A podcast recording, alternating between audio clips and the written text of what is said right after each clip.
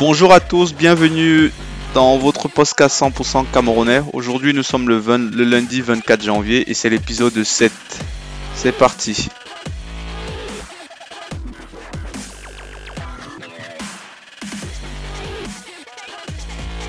Avant de détailler le sommet, je voudrais vous remercier. Donc, euh, je suis assez surpris quand même de, de- des premiers retours que j'ai que eu, de l'ampleur euh, du, du truc. Voilà. Donc, je vais pas vous cacher quand j'ai lancé le podcast, je m'attendais pas à ce que d'avoir autant de, de- de retours aussi positifs. Bien sûr, il y a beaucoup de critiques, euh, il y a beaucoup de gens qui se plaignent du son, de la qualité de la voix, de- des fautes, etc. Ben, j'ai envie de vous dire, euh, ça fait partie du, du jeu, c'est normal. Donc, on va essayer de faire d'apporter des améliorations. Mais je tenais quand même à vous remercier. Donc, que ce soit euh, bon ou négatif, ça fait toujours plaisir d'avoir d'avoir des retours. Alors, au sommet, on va parler de quoi? On va parler un peu de Cannes. On va parler euh, Cannes avec ses polémiques. C'est surtout des polémiques qu'on va parler autour de la Cannes. Donc, la polémique euh, sur le stade de Japoma, la polémique sur les écoles, la polémique sur la sur la bière. Bref, on va parler un peu de Cannes. À ce côté de ça, on va parler un peu de on va, on va parler un peu du- d'une affaire sur l'un des, des gros DG, l'un des anciens. Excusez-moi, il faut que je retrouve mes mots. On va parler de l'ancien DG de, la Camtech qui risque de se retrouver écroué en prison. Et vous allez avoir mon sentiment sur, sur le sujet et sur les hauts, fonctionnaires du Cameroun en général. Et c'est déjà pas mal.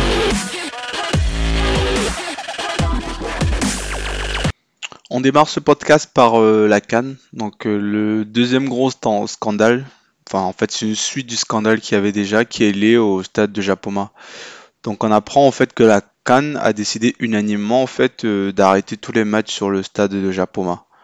Donc, en gros, à Douala, la plus grosse ville euh, du Cameroun, la plus, la première ville économique du Cameroun, la ville la plus jeune, la ville, euh, enfin la méga, l'une des grosses grosses villes du Cameroun, en fait, ne va pas accueillir les matchs des huitièmes, des quarts, des demi-finales comme c'était prévu. Donc du coup, on apprend en fait que les rencontres qui des phases finales qui étaient prévues dans ce stade-là ont été décalées en fait au stade de Bafoussam et au stade de Limbe. Donc que dire de plus? Ça, c'est vraiment un gros scandale quand même. Donc euh, les, les, rafistolages, les bricolages qu'ils ont fait euh, pour le match euh, Côte d'I- Côte d'Ivoire-Algérie n'a pas, pu convaincre la CAF. Et surtout, ils se sont pas laissés amadouer, quoi. Voilà. Donc c'est sûr que c'est pas un Camerounais qui a décidé de ça, parce qu'un Camerounais, il aurait tout fait pour maintenir le stade là-bas, les matchs là-bas, voilà. Donc euh, moi, je pense que ça, c'est vraiment un gros, gros couac sur la, sur la CAN. Donc... euh, Sachant que, comme je l'ai déjà dit, en fait, Douala, c'est la, de- la euh, capitale économique du Cameroun, quoi. Donc, se dire qu'il n'y aura pas de match euh, de phase finale dans la capitale économique et quid du stade de Japon, en fait? Donc, euh, des milliards, euh, en fait, des millions ont été jetés par la poubelle. Le stade, il est magnifique en lui. Mais comme au Cameroun, on a pris cette habitude du bricolage, cette habitude de ne jamais au bout des choses, les gens se sont dit, ah, le stade, c'est suffisant, mais la pelouse, c'est juste un détail. Mais non, c'était pas un détail, les gens.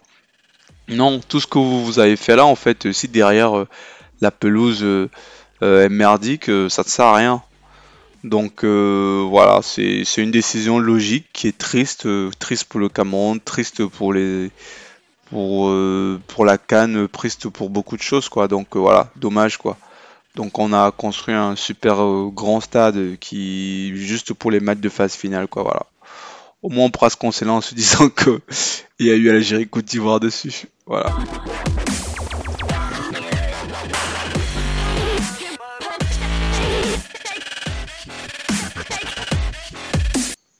Enchaîne avec cette news du site où on apprend en fait que l'opposition gronde après la réduction des, heures de cours pour attirer euh, le public dans les stades. Donc, euh, comme vous le savez, on a, j'en avais parlé dans une chronique en fait où le gouvernement camerounais avait décidé en fait de réduire les heures, euh, d'alléger en fait le programme, que ce soit des fonctionnaires, des élèves, pour que les stades soient remplis, pour donner une bonne image et tout. Donc, moi, mon sentiment, c'était que c'était pas une bonne mesure en fait. Voilà. Je pense que ce genre de, quand on décide d'organiser la CAN à une certaine période de l'année, en fait, quand on, on, doit prendre en considération ce genre de choses, on doit prendre en considération en fait euh, le moment de l'année, euh, euh, voilà. Donc moi je suis d'accord qu'on ne doit pas perturber l'activité économique et surtout perturber le programme scolaire parce qu'il y a la CAN qui est là. Donc moi j'avais dit le samedi, c'était une très bonne chose, voilà, qu'ils aient donné les stades, que les gens aillent au stade, dans les stades le samedi. Mais il faut comprendre que voilà, déjà on a déjà les stades sont programmés en fin de soirée et c'est pas trop dans notre culture en fait.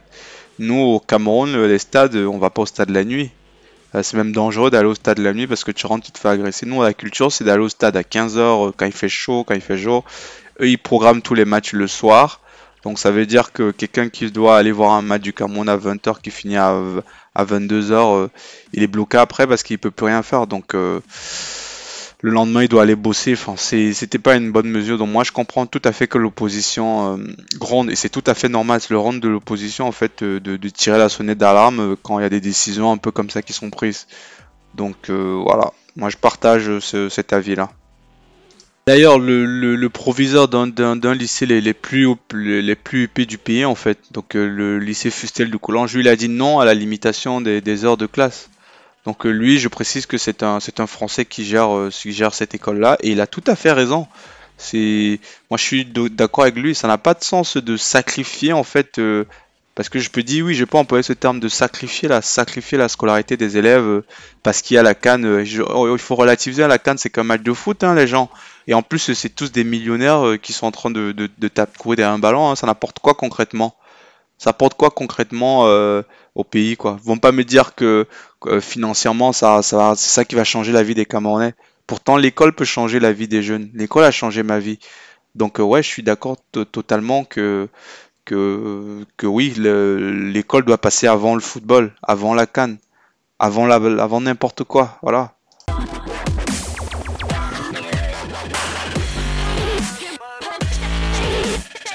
On enchaîne avec cette information où on apprend en fait que l'ancien, l'ex DG de la Camtel, en fait, euh, il est possible que, euh, voilà, qu'il sera accusé de, de, tournement, de fraude, euh, voilà.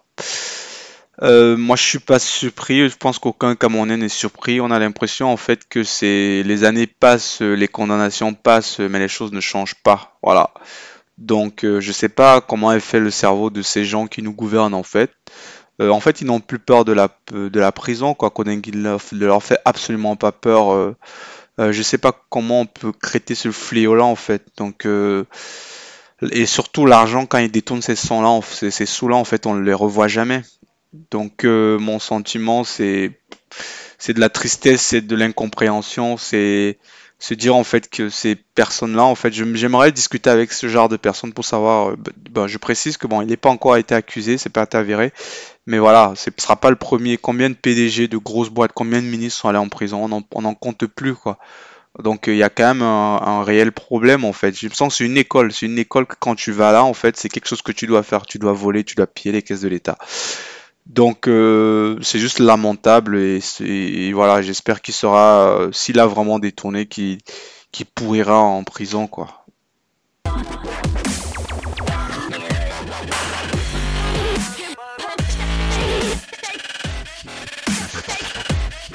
On enchaîne avec un sujet qui est lié à la canne, mais pas que. C'est un sujet économique, c'est un sujet de bière. Voilà. Donc en gros, euh, il y a un gros problème, il y a un conflit entre entre UCB et la SABC. SABC, c'est la société en fait qui détient les, les brasseries. Et UCB, c'est l'Union camerounaise des brasseries en fait qui a notamment euh, fondé euh, par Kaji. Donc c'est Kaji en fait. Voilà. Donc il y a un gros problème parce que l'UCB, ils avaient un, gros, un contrat a priori d'exclusivité avec, euh, avec la CAF pour être, je sais pas, leur leur partenaire privilégié en fait durant la durant la CAF. Mais du coup, ils se plaignent que c'est pas tout à fait le cas parce qu'ils se rendent compte qu'en fait qu'il y a la, SABC dans les brasseries du Cameroun en fait qui eux aussi euh, a priori euh, est mise en avant en fait par la CAF et ça ça les déplaît. Euh, moi mon sentiment c'est que ça c'est deux entreprises en fait qui, qui n'apportent rien au Cameroun en fait qui font du mal aux Camerounais. Donc moi mon sentiment c'est que rien à foutre quoi. la bière au Cameroun, ça, ça tue, ça détruit des vies, ça, ça rend idiot, ça, euh, ça, rend les jeunes feignants, ça, ça, ça permet de, maintenir une certaine léthargie, une certaine opacité dans le pays, quoi. Donc, euh, je pense que si les jeunes buvaient moins, ils seraient un peu plus lucides la situation du pays. Donc, euh, moi, rien à foutre, quoi. c'est deux entreprises en fait qui n'apportent rien au Cameroun. Voilà. Ouais, c'est mon, petit coup, c'est mon petit coup de, gueule et j'assume totalement. Je trouve que l'alcool, c'est un gros fléau et au Cameroun, on n'a pas conscience de ça.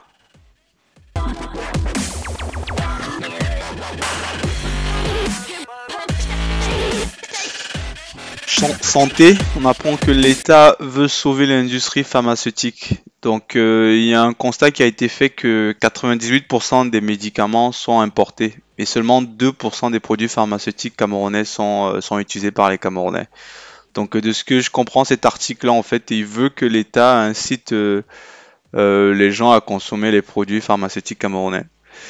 Moi, je veux bien consommer les, produits pharmaceutiques camerounais, mais si 98% des gens se, se, tournent vers les médicaments importés, pourquoi? Il y a peut-être une raison.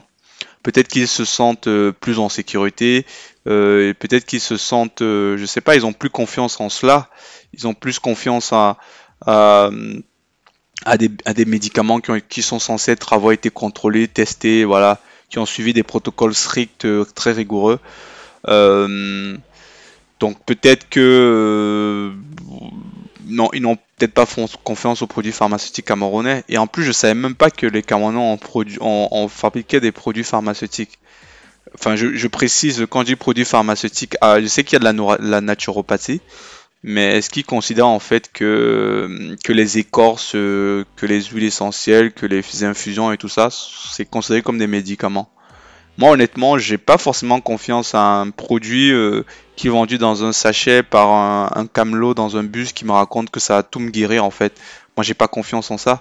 Euh, donc il y a peut-être aussi un travail qui a été fait et surtout euh, dans quelles conditions en fait ces, médicaments ont été testés. Je veux pas dénigrer la médecine camerounaise ni enfin mais il y a quand même il faut un peu plus de transparence, un peu plus de clarté et surtout euh, que ces gens qui font ces médicaments-là, qui sont un peu plus sérieux. Tu peux pas dire que ton médicament, euh, il soigne les maux de tête, les maux de ventre, euh, qu'en même temps, il t'éclaircit la peau, qu'en même temps, il, il, soigne le sida. Enfin, je sais pas.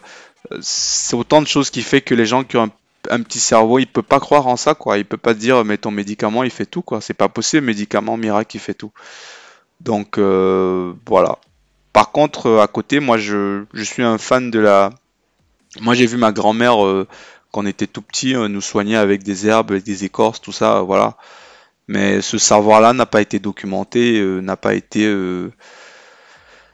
n'a pas été testé, n'a pas été approuvé. Ça se trouve, ça marchait nous, mais est-ce que ça aurait marché avec d'autres personnes? Donc ça, c'est des trucs qu'on ne sait pas. Alors que des médicaments qu'on importe, je précise bien les médicaments qu'on importe, qui, si c'est des bons médicaments, parce que bien sûr il y a bien de contre, il y a beaucoup de contrefaçons et, beaucoup de faux. Euh, peut-être que hum, ils, sont censés avoir été testés, validés, approuvés, quoi, voilà. Et surtout, je veux dire à l'État, avant de, d'aller s'attaquer à, ce, à cela, il devrait plutôt s'attaquer au, au fléau des, faux médicaments, quoi, voilà. Donc euh, il devrait plutôt s'attaquer à ça. C'est pas normal que des médicaments qui sont censés être conservés au froid sur 5-10 euh, degrés, qu'on les retrouve euh, dans la rue euh, exposés sous le soleil à 30, 30 degrés, quoi. Je peux comprendre que la population qui a, qui a, qui n'a pas forcément les sous, qui a pas l'argent, se tourne vers ça. Mais l'État doit réguler, quoi. L'État doit faire quelque chose.